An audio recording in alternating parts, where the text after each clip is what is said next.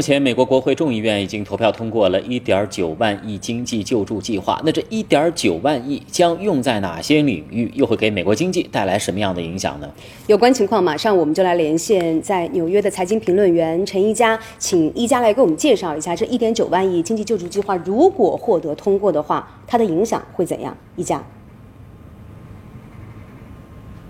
好的，张燕，首先我们来关注一下是众望所归啊，我们终于是看到呢，美国的众议院是通过了这么一个大规模一点九万亿美元的刺激计划。那在未来呢，会看到根据计划的这个内容呢，会给呢大部分的美国的个人、小商业，尤其是受到疫情严影响比较严重的行业。地方政府、教育等呢，带来直接的一个救助。那下一步呢，就是会等待呢参议院对于呢这个议案的讨论以及呢通过。那如果顺利的话，期待能在三月十四号，也就是上一轮的刺激计划呢到期之前呢进行通过，并且呢实施。那具体呢说到这么大规模的一个刺激计划的影响呢，首先我们会看到的就是美元呢可能会面临的新一轮的下行压力。在去年三月底啊，我们看到美元指数呢是达到一百零二的上方这么一个新的高位之后呢，就开始连续出现了下行。那在现在呢，一直是在九十和九十一的附近呢进行徘徊。背后呢有一个相当大的原因呢，就是去年呢就有大规模的刺激计划出台，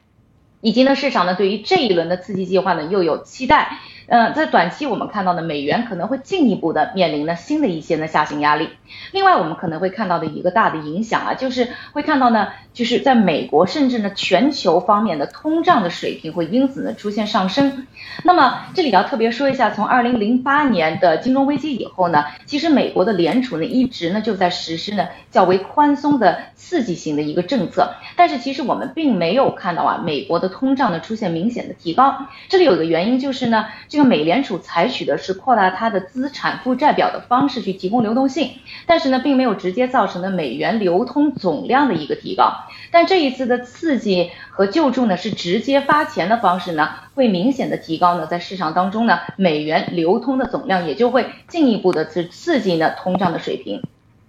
而美国呢，又在国际贸易当中是重要的一环啊，所以呢，会波及到其他的地区的通胀水平也跟随呢出现提高。再加上呢，我们刚刚才说到的，就是美元的走软呢，可能会带来其他货币的一个上行压力。所以呢，各国的央行可能都不得不要收紧啊，现在较为宽松的一个政策。另外呢，就要说到的就是啊，呃，在这一个新的刺激计划当中呢，还包含了八百五十亿美元呢，会用在呢新冠的检测、疫苗的推广以及相关的医疗团队上。这个被市场看作呢，会帮助呢控制呢美国的疫情，并且呢带动呢美国甚至全球的经济复苏。这样一来，会进一步的刺激呢，就是全球期货价格呢，在未来呢进一步的走高。